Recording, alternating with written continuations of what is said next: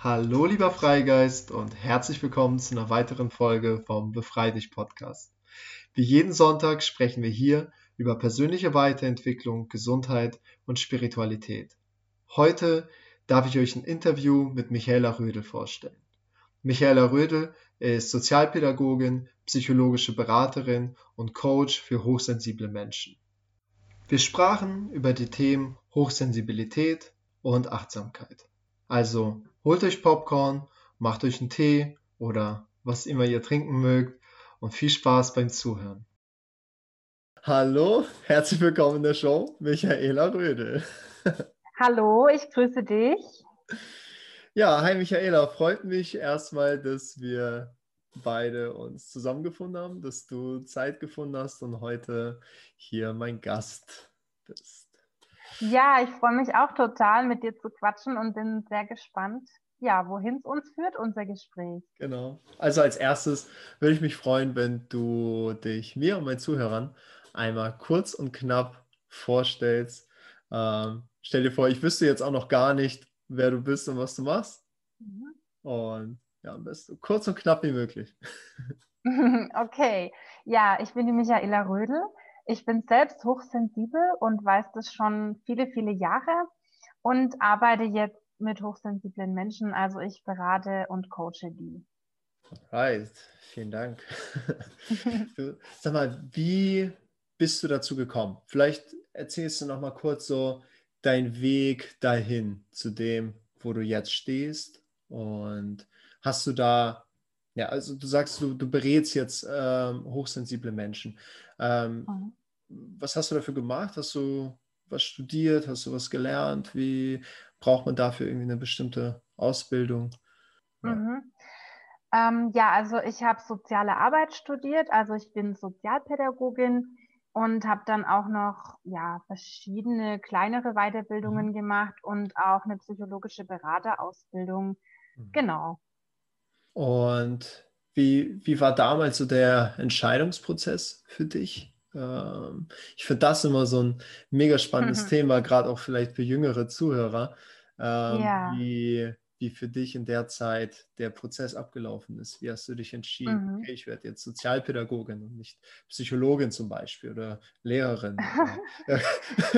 ja, also das war wirklich, ähm, ja, mit der Sozialpädagogik, das war eher so ein glücklicher Zufall, sag ich mal, weil ich wirklich nicht so richtig wusste, was ich machen sollte. Also ich wollte eigentlich schon gern mit Menschen arbeiten und auch so, ja, in der Beratung oder auch so psychologische Beratung, ja, so Psychologie, sowas hat mich schon interessiert, aber ja, ich war auch jung und hatte irgendwie keinen so richtigen Plan und dann hat eine Freundin gesagt, du, ich studiere soziale Arbeit, da kann man das und das machen und mit Menschen und mit Suchtkranken und das fand ich auch ganz interessant und da dachte okay. ich, ah ja, ich mache das mal. und es war dann tatsächlich auch sehr interessant und irgendwie, ja, zufällig hat es irgendwie ganz gut gepasst und ich habe mich da sehr wohl gefühlt und wiedergefunden. Okay, ja, klingt genau. spannend. und ja. ähm, du bist ja psychologische Beraterin ne? Mhm. und, und Coach. Und ähm, wie, wie kann man das Ganze, ähm, ich sag mal, von so einem Therapeuten oder so abgrenzen? Ähm, mhm. Psychologische Beratung von Psychotherapeuten. So. Genau. Ähm, also der Unterschied ist der, dass ein Psychotherapeut ein Therapeut ist. Das heißt, der behandelt kranke Menschen, Erkrankungen, das klingt jetzt ein mhm. bisschen blöd, aber ja. also jemand, der eine Depression hat, der eine Angststörung hat, der ist ein kranker Mensch und der geht zum Therapeuten und ein psychologischer Berater oder Coach, der unterstützt Menschen so in, ich sag mal, Alltagsproblemen, mhm. Persönlichkeitsentwicklung, persönlicher Weiterentwicklung. Also wenn man da auch so, ich sag mal, kleinere Baustellen hat, die eben keine Krankheit sind, also keine ja, Diagnose. Ja, das okay. ist so der Unterschied. Verstehe, ja. Ja, Therapeut ist quasi wie ein, wie ein Arzt dann sozusagen, ja. Ähm, ja, also es, es, geht halt um, das, um die Frage, bin ich krank oder bin ich nicht krank? Also habe genau. ich eine mhm. Diagnose mhm. oder habe ich keine Diagnose? Ja. Genau. Alright. Und du bist spezialisiert auf das Thema Hochsensibilität. Und mhm. vielleicht äh, wäre es jetzt Zeit, das Geheimnis zu lüften, was einen hochsensiblen Menschen ausmacht. Ja, genau. Ähm, also hochsensible Menschen, die ähm, verarbeiten Reize intensiver, also sie nehmen mehr Reize wahr als andere Menschen und verarbeiten die intensiver und das Gehirn braucht auch länger, die zu verarbeiten. Also das heißt, ähm, die Hochsensibilität sitzt praktisch im Gehirn, also mhm. in der, in der Reiz, in der Reizverarbeitung, genau. Und ähm, es gibt da so, ähm, es gibt natürlich ganz verschiedene Merkmale und Eigenschaften von hochsensiblen Menschen, aber das ist erstmal so die Grundlage. Mhm. Und die Elaine Aaron, also eine amerikanische okay. Psychologin, die das so ja, entdeckt hat und beforscht ja. hat, die sagt so, es gibt so vier Kernmerkmale von Hochsensibilität, also von hochsensiblen Menschen. Okay. Das erste ist die gründliche Informationsverarbeitung. Das heißt, hochsensible Menschen, ähm, ja, die nehmen die Reize viel gründlicher auf und verarbeiten die viel tiefer, also in mhm. viel mehr Details und also viel mehr aufgedröselt, aufgeschlüsselt auf viel mehr Ebenen. Also nehmen Dann einfach mehr wahr. So die... Genau, die, die nehmen mehr Dinge wahr. Also wenn man sich jetzt vorstellt, das ist jetzt immer mein Bild, das ist jetzt keine mhm. wissenschaftliche Zahl. Ja, aber, aber gerne nicht. Genau, also so als Bild. Also ein normalsensibler Mensch, der nimmt in einer Sekunde vielleicht zehn Reize wahr, also das mhm. heißt zehn Informationen, zehn Teilchen kommen ins Gehirn. Ja. Und ein hochsensibler Mensch, der nimmt vielleicht 50 oder 100 Teile, 50 Informationen in diesem Moment wahr. Das heißt, viel mehr mh, hm, Details und Einzelheiten kommen da schon mal an und die müssen ja auch verarbeitet werden. Das heißt, da ist viel mehr Arbeit mhm. auch nötig ne? und ähm, genau viel mehr Zeit wird er auch benötigt, um die Sachen gut zu verarbeiten und gut abzuspeichern, okay. einzusortieren im Gehirn. Okay. Genau, das ist so der erste Punkt. Der zweite ist die Übererregung. Also die erhöhte Übererregung, das hängt natürlich damit zusammen, dass einfach hochsensible Menschen auch sehr schnell ja, überwältigt sind, reizüberflutet sind, weil sie ja einfach viel mehr wahrnehmen. Genau, mhm. der dritte Punkt ist so sind so intensive Emotionen. Also das heißt sowohl posit äh, positiv sagen wir mal nicht, aber wir sagen mal angenehme und unangenehme Informat ähm, okay. Emotionen, ja. Gefühle sind da einfach intensiver. Also hochsensible Menschen leiden mehr, also sind dann intensiver traurig, intensiver mhm. wütend, so, ne? Und können sich, sich aber auch intensiver freuen. Also okay. beides ist dann so stärker ausgeprägt, ne? Okay, ja, cool. Genau. Verstehe ich das jetzt richtig, dass das so ein bisschen, oder für mich klingt das so, aufeinander aufbaut sozusagen, was du jetzt nennst, die Punkte? Ja, also, genau. Also, also die ja. Grundlage ist einfach so diese, diese vielen Reize, also ja. diese, ja, die vielen Reize und darauf baut das andere so auf. Genau. Und der letzte Punkt ist noch so die sensorische ähm, Intensität, also Empfindlichkeit. Also sensorisch meint die Sinne, also unsere Sinne, ne? das Hören, Sehen, Riechen. Also dass hochsensible Menschen einfach da auch mehr wahrnehmen mit den Sinnen. Also sie riechen intensiver, sie schmecken intensiver, sehen intensiver so. Genau. Okay. Hm. Meinst du, also sie riechen, schmecken, sehen, fühlen, äh, quasi alle Sinne sind so stärker äh, dabei, stärker sensibilisiert? Oder ist es bei einigen auch so neigungsabhängig? Also kann es sein, dass wenn ich jetzt, keine Ahnung, so ein visueller Typ bin und ähm, draußen, keine Ahnung, in der Natur bin oder ähm, in der Stadt, die, die ganzen Lichter oder so, dass ich halt einfach als visueller Typ so Lichter einfach mehr wahrnehme und deswegen für mich dieses Bildliche äh, mich extrem reizt und jemand anderes irgendwie als einfach empathischer, hochsensibler sozusagen da mehr, mehr Gefühle.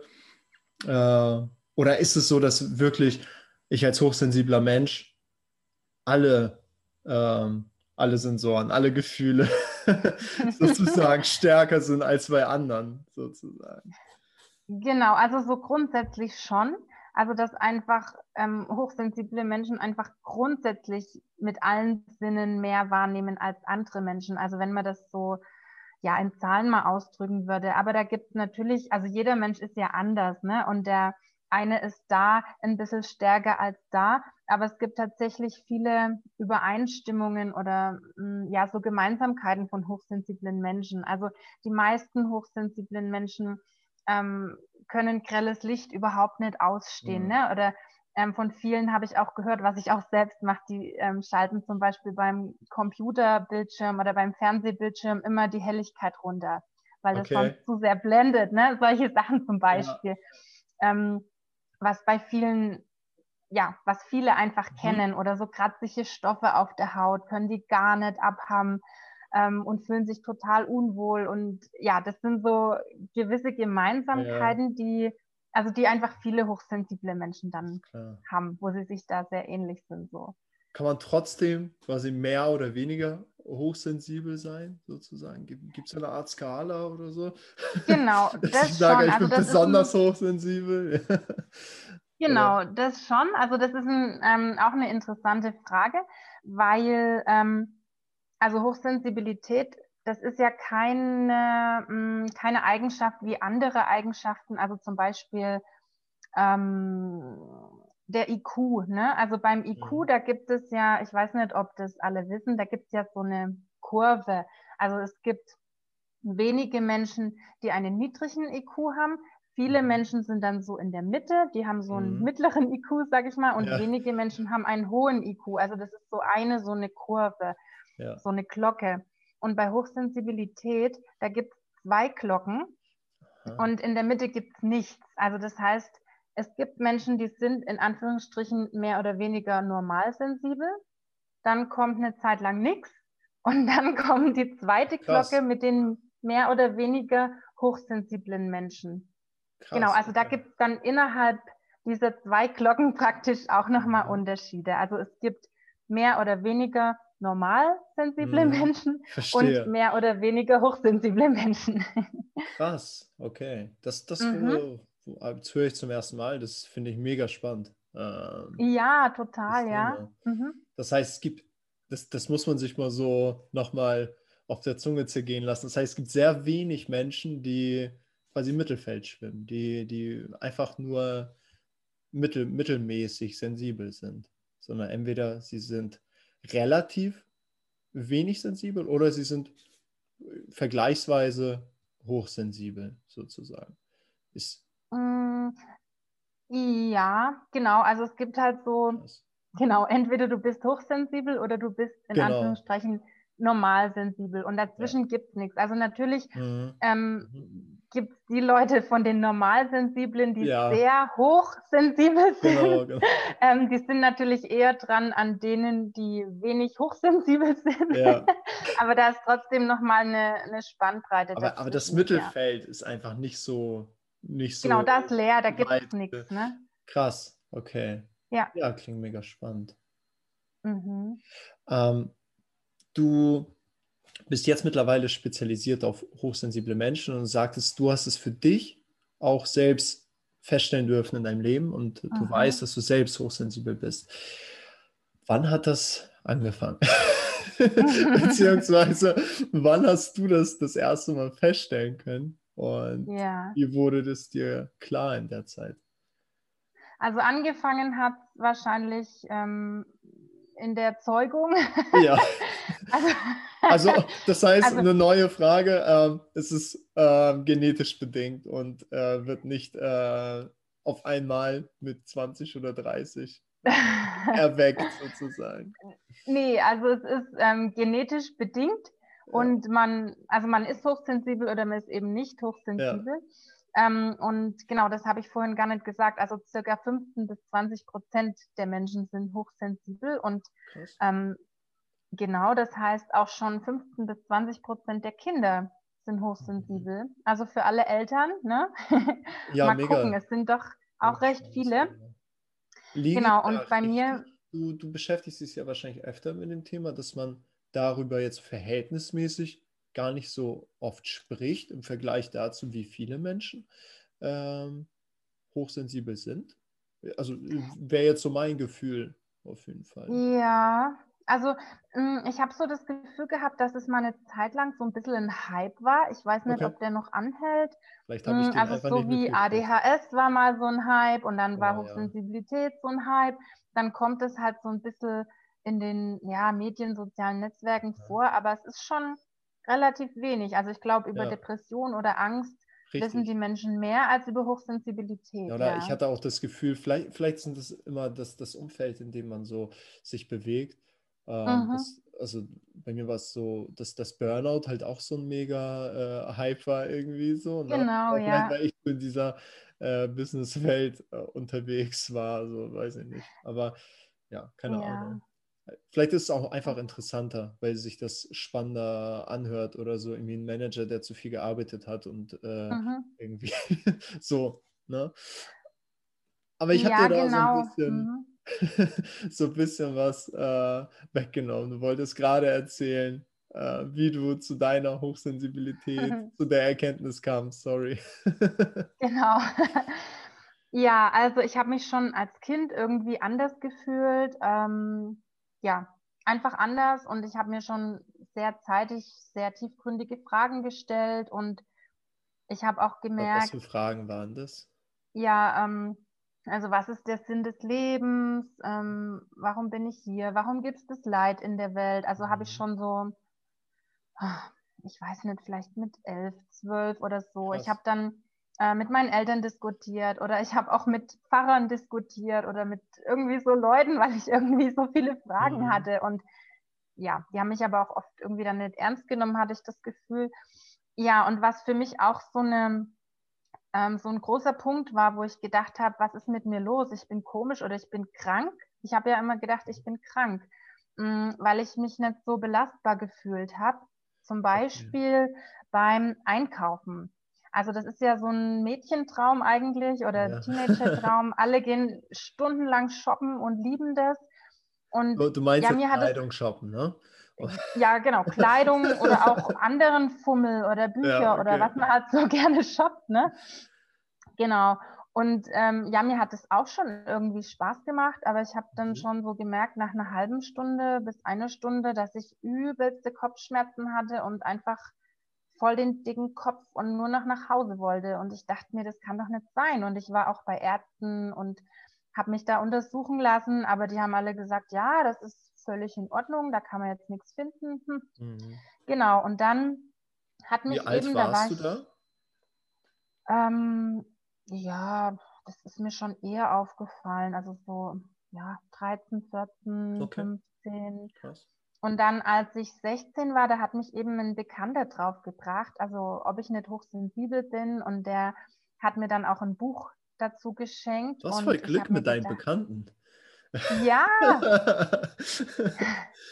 total. Also ich bin jetzt echt total dankbar. Also damals habe ich halt gedacht, ja, klingt ganz interessant, aber wenn ich das jetzt so im Nachhinein sehe, also wie viele Menschen auch einfach das überhaupt nie wissen oder erst mit 50 vielleicht entdecken. Und ich hatte das Glück, das schon so, ja, so bei Zeiten zu sehen. Und ich habe dann dieses Buch, ja, ich habe das verschlungen und habe gedacht, ja, das stimmt, genau so bin ich. Das ist ja krass. Wie, wie hieß Ja, das das hat mich auch total Möchtest erleichtert und befreit. Ähm, na, das Buch würde ich nicht unbedingt empfehlen, Okay. weil das war jetzt, ähm, also das hieß Die Erbsenprinzessin von Renate Mhm. Göckel.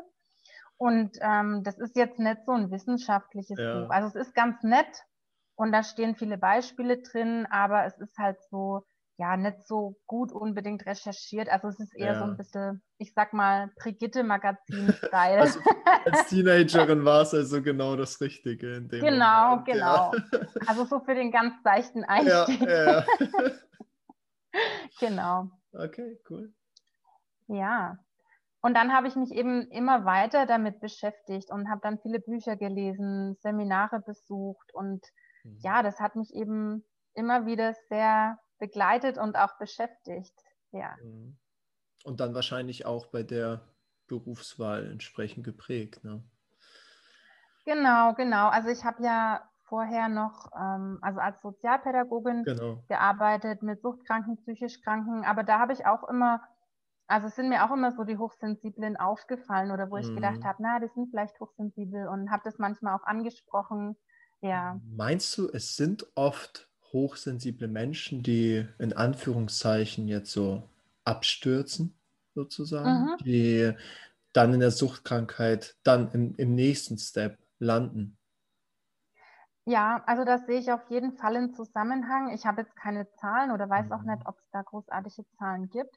Also es gibt ja auch einen Zusammenhang oder es ja, wird vermutet ähm, zwischen Depression und Hochsensibilität. Mhm. Also das ist, ähm, ja, hat die Elaine Aron auch schon erforscht, also dass ähm, hochsensible Menschen, die eine schwierige Kindheit hatten, dass die eher zu Depressionen neigen oder dass die eher Mhm. ähm, genau depressiv werden und auch so ja mit Suchterkrankungen. Also ich finde, das da hängt ja viel auch Ja. zusammen, ne? Und ähm, ja, so die die dunkle Seite der Hochsensibilität, sage ich mal, ist ja schon auch das, ja, dass man sich vielleicht komisch fühlt, dass man sich selbst nicht versteht, dass man einfach auch empfindsamer ist, empfindlicher ist, auch Mhm. für Traumata oder für Verletzungen mm, und einfach auch ein, ja, oft ein niedriges Selbstwertgefühl hat und sich gar nicht so richtig selber kennt, ähm, oft über die Grenzen hinauslebt und so. Oder auch so die intensiven Gefühle eben mit Suchtmitteln zum Beispiel versucht Ja. zu ähm, bekämpfen oder abzudämpfen. Also das sehe ich schon im großen Zusammenhang, ja. Äh, Grund ist, sagtest du eben, wahrscheinlich, ne, wir haben jetzt keine Zahlen hier vorliegen, aber ähm, kann auch die Kindheit sein, oder? Das, das ist Mhm. ja auch in der, in der Psychologie ja oftmals so, dass man Genau, Kindheit genau. zurückschaut. Und, Und da, mh, da denke ich eben, also bei hochsensiblen Menschen, da Mhm. muss es jetzt auch gar nicht das ultimativ krasse Trauma sein, ja, sondern das können auch so kleine Sachen sein, die dann zusammenkommen. Zum Beispiel, die Eltern haben das Kind nicht geschätzt für seine Hochsensibilität oder haben immer gesagt, jetzt stell dich nicht so an, ja, jetzt komm, was bist du so empfindlich? Also wenn man da immer wieder so eine Ablehnung ähm, erfährt, Ja. ne, dann macht es ja auch was mit einem zum Beispiel. Oder ja, so eine, so eine Wärme, so eine emotionale Wärme oder sowas, das trifft dann Hochsensible noch, Mhm. ja, noch schwerer. Die sind da einfach auch sensibler, ne, für Ja. sowas. was, Ja. was meinst du, können Eltern tun, um da ihr Kind in dem Moment äh, zu stärken, wenn sie merken, okay, das könnte jetzt hochsensibel sein? Hm, Mhm. Wie, wie stärke ich das? Wie, wie gehe ich damit richtig um, sozusagen? Hast du da Ja. ein paar Tipps? Also Information finde ich gut, also dass Eltern das so verstehen, was ist eigentlich Hochsensibilität, was passiert da mit meinem Kind. Also mein Kind macht da bestimmte Sachen nicht, um mich zu ärgern oder um zu bocken oder so, sondern Mhm. einfach, weil es vielleicht gerade überfordert ist oder weil es das jetzt nicht kann und weil es jetzt seine Ruhe einfach braucht, ne, Mhm. weil es total gestresst ist oder so. Also Information und dann ja auch einfach so ein, ein liebevolles Begleiten, also mit Verständnis. Also so, ich habe Verständnis für bestimmte Sachen und gleichzeitig aber auch so ein bisschen mh, ja aus der Kom Komfortzone vielleicht locken. Also zum Beispiel, ähm, wenn jetzt ein Kind Angst hat, äh, weiß ich, zu schaukeln oder so. Also die hochsensiblen Kinder, die sind oft auch so ein bisschen mh, Okay. Ängstlicher oder besonnener und trauen sich dann vielleicht auch Sachen nicht zu oder wollen halt so Risiken vermeiden Mhm. und dass man die dann auch bestärkt, komm, probier das doch mal, ich helfe dir dabei. Mhm.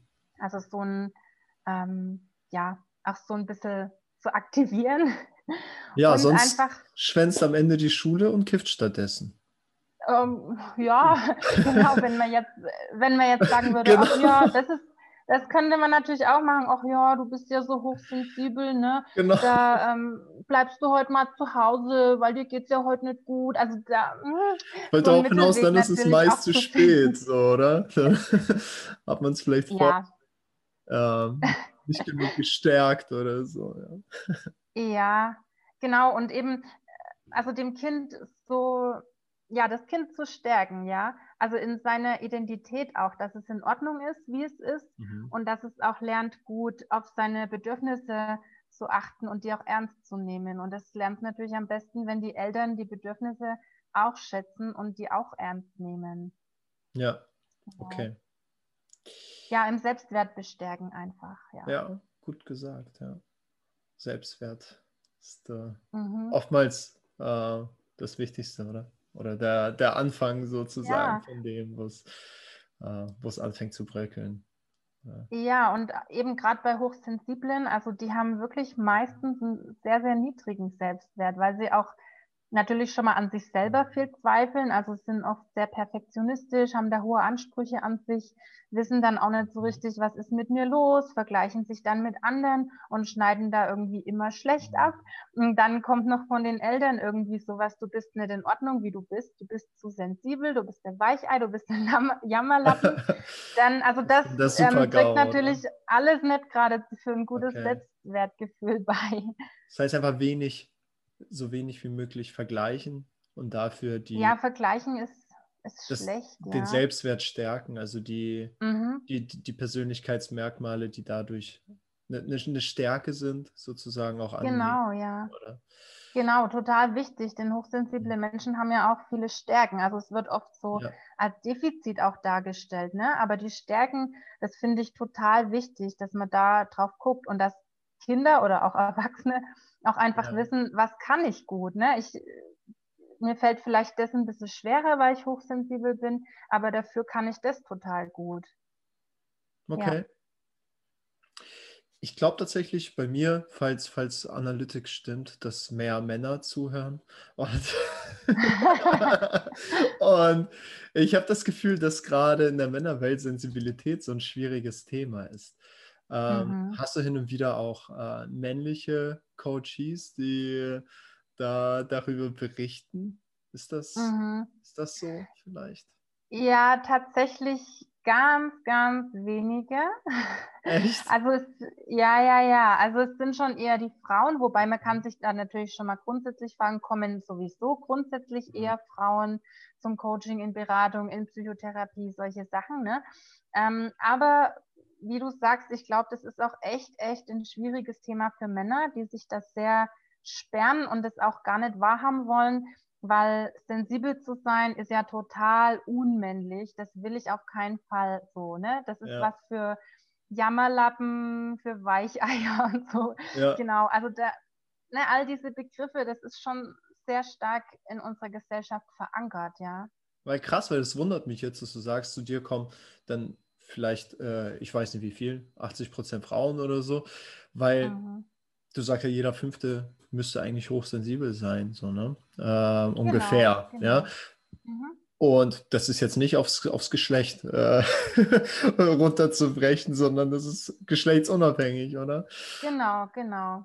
Genauso ja. viele Männer wie Frauen. Ähm, aber ja, ich glaube, das ist wirklich, wirklich der Knackpunkt. Mhm. Und dass hochsensible Männer also das eben nicht wissen oder nicht wissen wollen und sich vielleicht auch so eine Pseudo-Identität, sag ich mal, mhm. geschaffen mhm. haben. Also dass sie auch oft, oft viel spielen und da irgendwelche Rollenbilder bedienen wollen. Ne? Wie muss man denn sein als Mann? Wie leben uns das die, die Medien und Fernsehen und alles so Sachen ja. vor? Ja.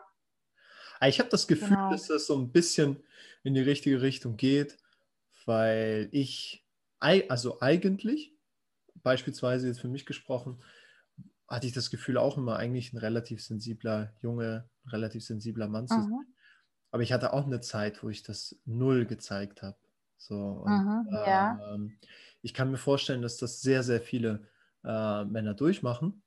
Und ja. ähm, würde mir auf jeden Fall für alle wünschen, dass, dass noch mehr Männer, die vielleicht auch hochsensibel sind, sozusagen auch dazu stehen, sozusagen, ne? und ihre ja, sensible Fälle. Seite leben könnten.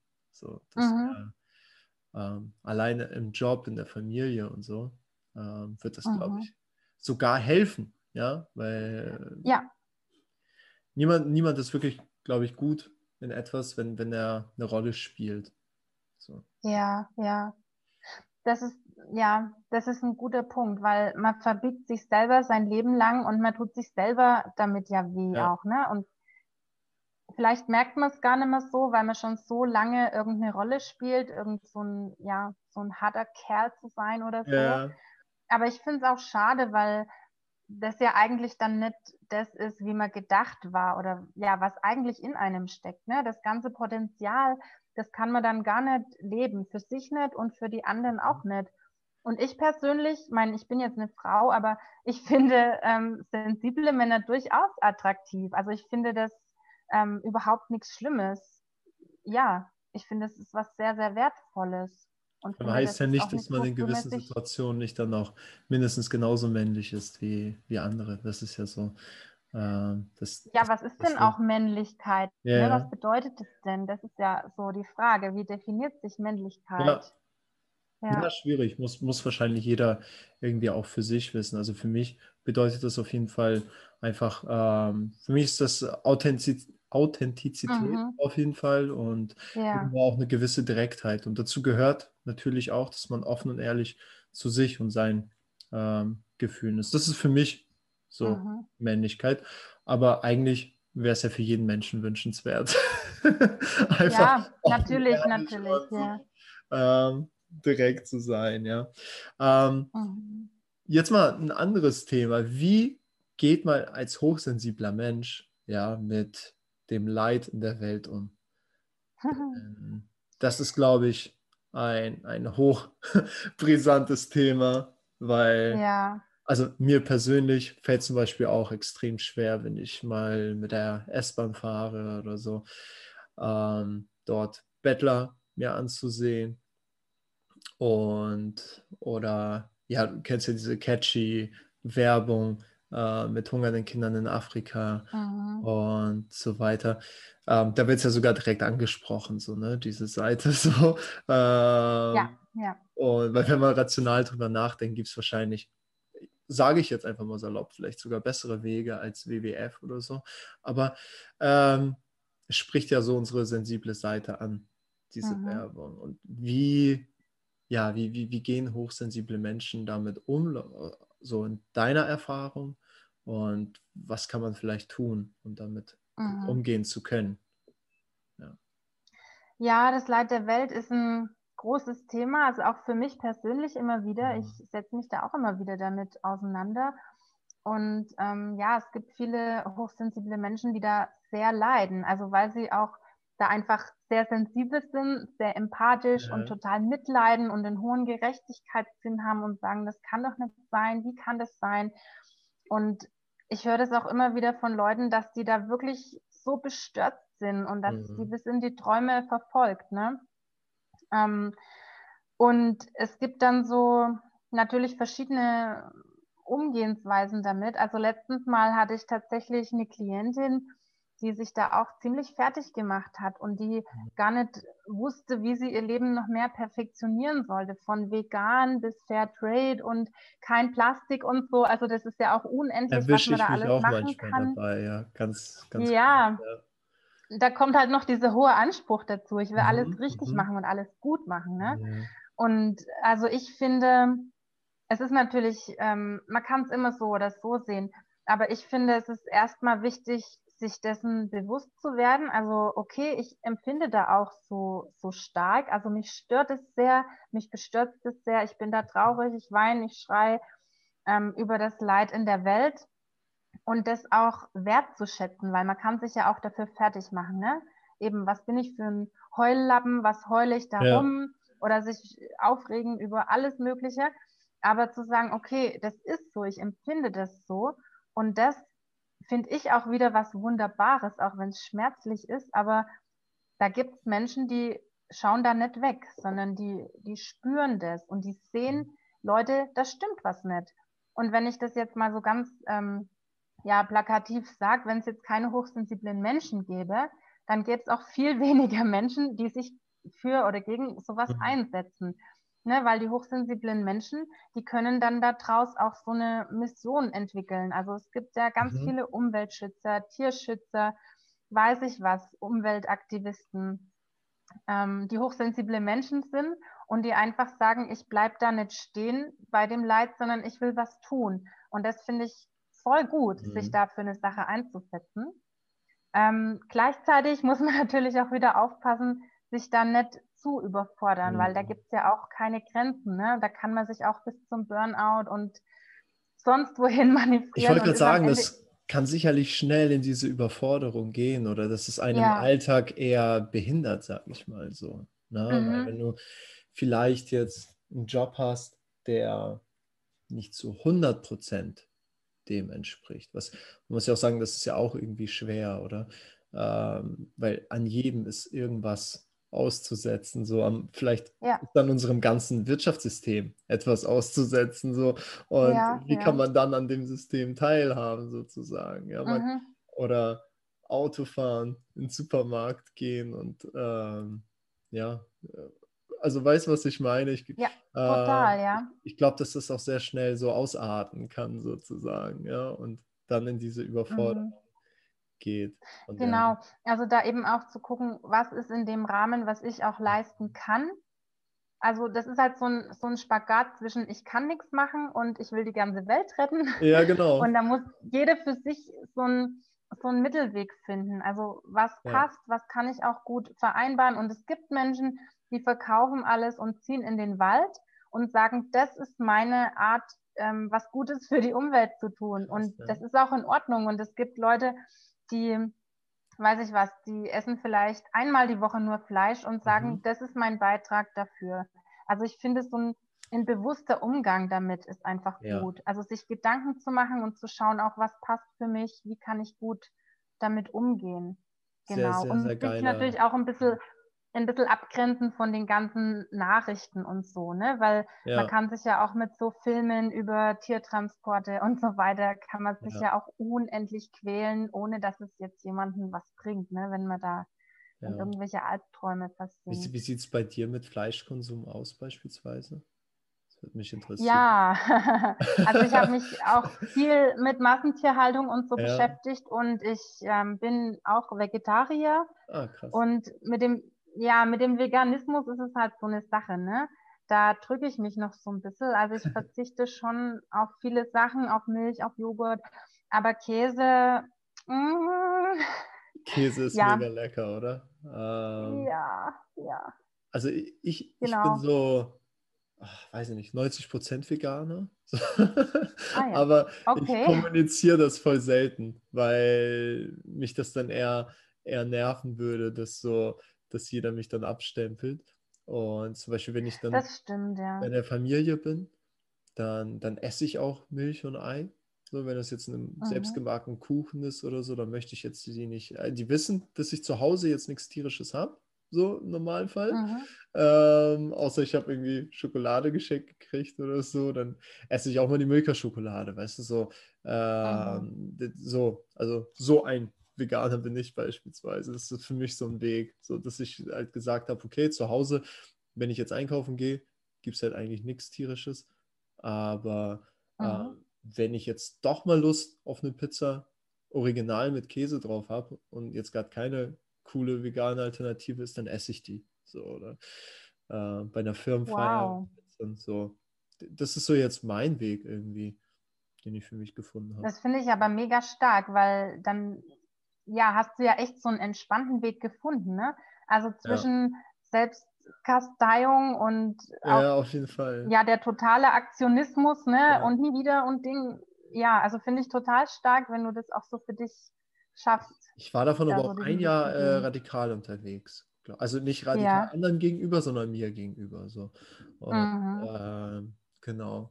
Und ganz ehrlich, wenn ich jetzt morgen Bock auf ein Steak hätte, würde ich, glaube ich, auch ein Steak essen. Aber ich habe halt den Drang nicht. Und da überwiegt immer so das, also ich hätte den Appetit dann gar nicht sozusagen. So. Ah, okay, ja. Mhm. So, ja. Ja, cool. Aber, also das finde ich sehr bewundernswert, da so eine Freiheit zu haben auch. Ja, ich, ich, ich finde mal, erst kommt so die, die Disziplin und dann kann man daraus irgendwie so die Freiheit äh, ziehen sozusagen. Mhm. Ja, dass, dass wenn man es ja, ein paar Monate gemacht hat, dass man dann merkt, okay, jetzt, jetzt kann ich auch mal wieder locker lassen. So. Mhm. Ja, cool. Ja. Ähm, ja. Du hast was richtig Cooles angesprochen. Zum einen so dieses Thema äh, Bewusstsein. Und ich habe natürlich bei dir so ein bisschen auf Instagram, YouTube geschaut. Und bei dir kommt neben dem Thema äh, Beratung, Coaching für Hochsensible immer mal wieder auch das Thema Achtsamkeit, Bewusstsein ähm, so mit rein. Und vielleicht magst du dazu nochmal kurz sagen, wie, also grundsätzlich vielleicht als erste Frage, was ist denn Achtsamkeit für dich? Mhm. Wie, wie würdest du ähm, für dich Achtsamkeit definieren? Ja, gar nicht so leicht. Nee, finde ich also auch. Achtsamkeit, ähm, Achtsamkeit ist für mich zuerst mal eine Haltung, ähm, also eine Haltung von, ja, nicht, also versuchen nicht zu bewerten, also nicht so schnell was abzubewerten, sondern erstmal sein zu lassen, erstmal stehen zu lassen, erstmal zu gucken, was ist da eigentlich. Also ob das jetzt Menschen, Situationen, äh, Aussagen sind, ähm, auch nicht vorschnell irgendwie zu handeln oder zu denken, sondern eben ne, das erstmal sein zu lassen. Ja, ähm, ja. Dann auch so eine, ja, eine Gelassenheit, die, die sich einstellen kann und auch ja so das Leben im Hier und Jetzt, also im Moment, ne? Was mhm. ja auch, finde ich, gerade für unsere Gesellschaft echt ein großes Ding ist, weil alles so schnell geht und wir irgendwo zwischen Vergangenheit und Zukunft hängen, aber nicht im Moment. Mhm. ja. Ähm, und auch so ein, so ein Akzeptieren von, von dem, was ist.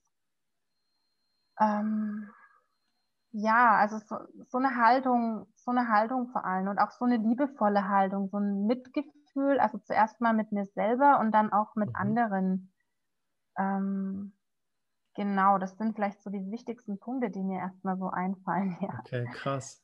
Also Mitgefühl und Gelassenheit ist auch immer äh, stark, das zusammenzubringen, oder? Dass du zum einen äh, ja.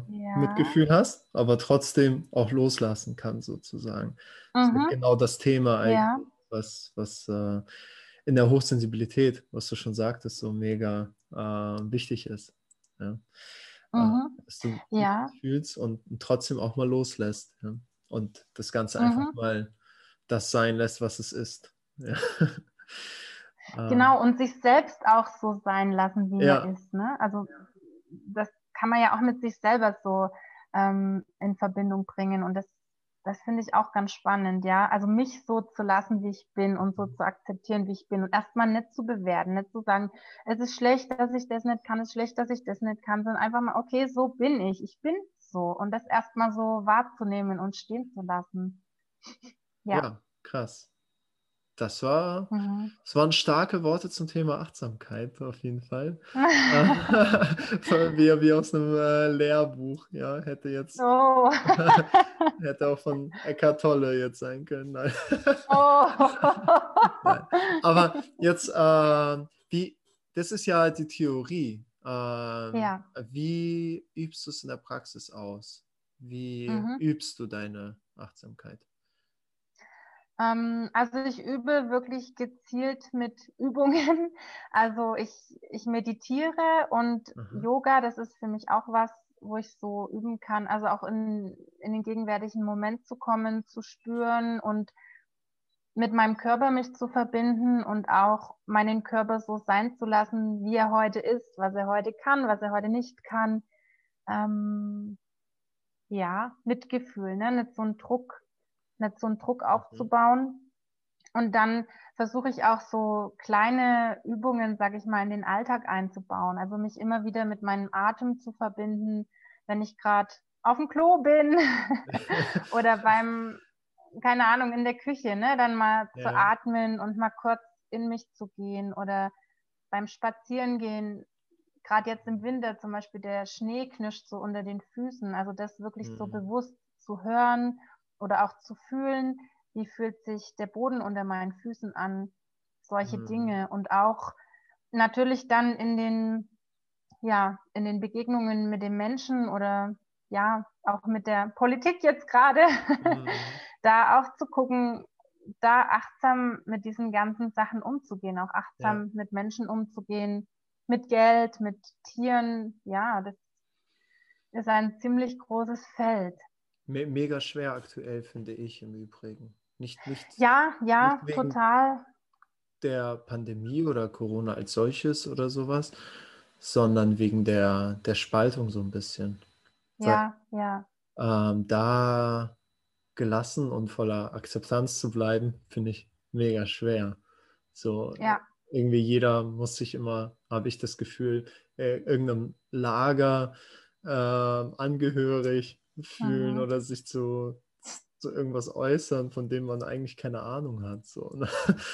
Ja, ganz, ja. ganz, ganz krass. Und ähm, ja, ich finde es immer, immer schwer, weil ähm, auf der einen Seite darf man dann zum Teil irgendwie nicht zu, zu, zu krass irgendwas kritisieren, weil man dann Verschwörungstheoretiker ist. Und wenn man dann mit sogenannten Verschwörungstheoretikern spricht, dann ist man dann so der, äh, der nur Mainstream. Äh, also mhm. ist irgendwie egal, wie man es macht, es ist irgendwie, irgendwie falsch und äh, schwer, das einfach mal so sein zu lassen, wie es ist. So. Das zu mhm. akzeptieren, okay, ja. Äh, da, da gehen die, die Menschen extrem auseinander und wenn du da gerade so einfach in der Mitte bist, dann bist du da relativ, ich will nicht sagen alleine, aber äh, du bist so der Beobachter. Mhm. Naja, aber das ist ja auch ein gutes Stichwort, oder? Der Beobachter zu ja, sein total. und nicht sich so hin und her reisen zu lassen, sondern ein Stück weit einen Abstand da auch zu kriegen. Also so einen inneren Abstand. Jetzt nicht im Sinne von, ähm, interessiert mich alles nicht, aber ja, erstmal so beobachten, weil wenn ich total drin bin und total in den Emotionen, mhm. die einen sagen das, die anderen sagen das, dann weiß ich am Ende gar nicht mehr, wo ich stehe. Aber so bei mir zu bleiben und erstmal so zu beobachten, das kann ja schon sehr viel Freiraum auch schaffen. Auf jeden Fall. Ja, krass. Ich bin nämlich genauso wie du auch durch, durch Yoga zu diesen äh, Themen, Meditation mhm. etc. gekommen. Ähm, tatsächlich aber erstmal so durch diesen sportlichen Aspekt, weil ich so aus dem Fitnessbereich auch komme, nebenberuflich äh, Personal Trainer gewesen auch und ähm, genau, da habe ich dann auch festgestellt, so Functional Training, äh, diese, diese Theorien und so, was äh, muss wer essen, je nach Stoffwechseltyp und so weiter. Das gibt es ja alles im Yoga, Ayurveda und so weiter. Ja, ähm, Gibt es eigentlich schon und äh, mega spannend, wie da auch Wissenschaft und äh, so alte Lehren sozusagen zusammenspielen. Und mhm. da wäre für mich noch eine Frage. Wie unterscheidest du Yoga äh, in dieser physischen äh, Form sozusagen von dem, dass du gesagt hast, du auch meditierst und so. Aber es gibt ja auch äh, zum Beispiel Sadhguru oder so. Ich habe letztens ein Buch gelesen und der sagt ja auch, äh, der meint, glaube ich, auch ziemlich ernst, dass äh, Shiva, der Gott Shiva aus dem Hinduismus, ähm, Yoga sozusagen gegründet hat. Er ist derjenige, der als erster und äh, viele nehmen es ja wörtlich und ich wollte einfach mal wissen, wie du mit dem Thema Spiritualität umgehst. Ob du das eine von dem anderen trennst. Mhm. Ja, also mir ging es da wie dir, dass ich ähm, auch so eher aus der körperlichen, sportlichen Ebene zum Yoga ja. gekommen bin und gedacht habe, oh, das soll ja gut für den Rücken sein und so. Genau. Ähm, und dann auch, ähm, ja, natürlich mit Meditation und dem einen oder anderen ja, spirituellen Thema so in Verbindung gekommen bin. Mm, und ja, am Anfang fand ich es ein bisschen merkwürdig, weil ich wollte das auch gar nicht, aber dann ähm, ja, fand ich das auch immer interessanter und also ich persönlich ähm, möchte mich jetzt nicht definieren, ich bin das oder das oder das oder ich glaube das oder das oder ja. das, weil ich finde, das ist auch so schwer zu definieren. Also im, im Taoismus, da gibt es ja so ein, also im, in der Bibel des Taoismus sozusagen, mhm. da gibt es einen Vers, da steht drin, ähm, das Tao, was man benennen kann oder was man erklären kann, mhm. was man aussprechen kann. Das ist nicht das ewige Tao oder das richtige, wirkliche Tao. Also das heißt, Gott oder was auch immer mhm. kann man gar nicht erklären oder, oder fassen oder sehen oder so, weil sonst, wenn man es fassen und erklären könnte, wäre es nicht Gott, so ungefähr, sage ich mal. Ähm, und das ist so ein bisschen meine Haltung. Also ich glaube schon, dass es da irgendetwas gibt, aber also ich ich strebe auch immer nach Erklärungen und nach Schubladen und nach Konstrukten, aber ich merke so richtig, ja, es lässt sich einfach nicht fassen. Geil. Und ich, ja, ich spüre da natürlich schon auch was, also auch in der Meditation. Mhm. Ähm, aber mh, mm, ja, es ist, ähm, hm, es ist einfach schwer zu fassen. Cool.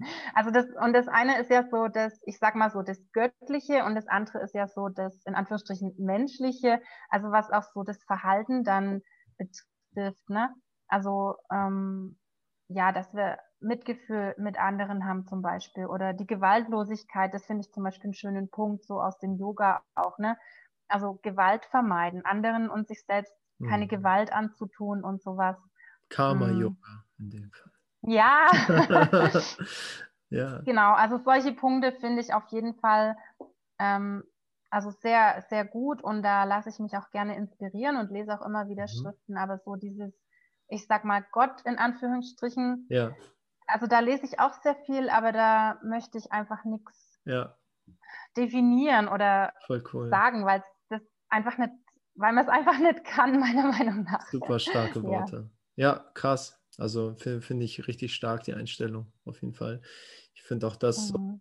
so, ähm, ich, ich finde das einfach bewusst so stehen zu lassen, wie es ist, so und das auch nicht zu bewerten, sozusagen. Ob das jetzt mhm. Shiva ist oder nicht, oder ob das äh, einfach nur eine göttliche Energie ist, oder ist doch völlig ja. Gleich so. Im Endeffekt ist sie da und äh, genau, einfach mal da sein lassen. So, man muss dann nicht auch gleich mhm. Hinduist werden, wenn man mal ein, äh, irgendein Mantra laufen lässt, wo, wo der Begriff Shiva vorkommt. Mhm. so, ja, ich, ja. Ja, Auf jeden Fall ganz genau, weil ich, ähm, Nein, ich finde auch, das sind ja auch wieder so, was? Nee, weil ich dazwischen gesprochen habe. Ich Ach Ach so. Ähm, ich finde, das sind ja auch wieder alles so, so Definitionen. Also ich bin Buddhist, ich bin Hinduist, ja. ich bin mhm. Christ, was ja auch wieder so Schubladen ja. sind. Ähm, und was halt auch sehr, sehr einschränkt oder mit vielen Konstrukten so behaftet ist, wo eben versucht wird, irgendwas zu, zu erklären oder irgendwas Bestimmtes zu, ja. Zu denken, zu leben, zu machen. Und ich finde, das ist ein zu kleiner Rahmen einfach. Hammer. Ich habe noch eine letzte Frage, die mhm. Interviewgästen fra Gästen stelle, und zwar, ähm, was meinst du, braucht unsere Gesellschaft aktuell ähm, am dringendsten? Mhm. Es ist nicht der Impfstoff. ähm, ähm, ja, ich glaube, also wir hatten es ja schon mit dem, mit dem Mitgefühl gerade. Ja. Also ich glaube so, mm, dass sich selbst kennenzulernen und Mitgefühl mit sich selbst zu haben, Selbstliebe, dass das so das Allerwichtigste ist. Also da, wo alles anfängt, auch wenn es erstmal egoistisch klingt, aber dass ich mich selbst kenne und liebe oder akzeptiere mhm. und Mitgefühl mit mir habe und dann kann ich das auch raustragen zu den anderen und dann kann ich auch Mitgefühl mit anderen haben. Also es muss in mir anfangen. Also der Frieden, die Liebe, das Mitgefühl muss in mir anfangen und dann kann ich es weitergeben. Und wenn das alle machen würden oder ein bisschen machen würden, dann würde sich schon viel verändern in, die, in der Welt. Dann wäre das schon ein friedlicher, liebevollerer Ort, ja. Geil. Ich quatsch einmal. Das waren wundervolle letzte Worte von dir. Ähm, jetzt nehmen wir mal an, einer meiner Zuhörer hat das Gefühl, ähm, er könnte hochsensibel sein und möchte sich da von dir mhm. beraten lassen. Wo kann er dich am besten finden und kontaktieren? Mhm. Ähm, also ich bin auf Instagram unterwegs, da kann man auch unverbindlich einfach mal vorbeischauen und ein paar Posts lesen oder auch einfach Informationen gibt es da über Hochsensibilität oder da kann man mich natürlich auch anschreiben. Und ansonsten habe ich auch eine Internetseite, die heißt www.lebensraum-du sein.de. Also Lebensraum, du darfst sein.de. Cool. Genau. Das, ich packe beides natürlich in die Notes rein, sodass jeder Zuhörer auf dich zukommen kann, wenn er Lust hat. Okay. In dem Sinne, Michaela, ich danke dir für das Gespräch. Das war mega spannend und ich fand es toll, ähm, ja, mit, mich mit dir austauschen zu können.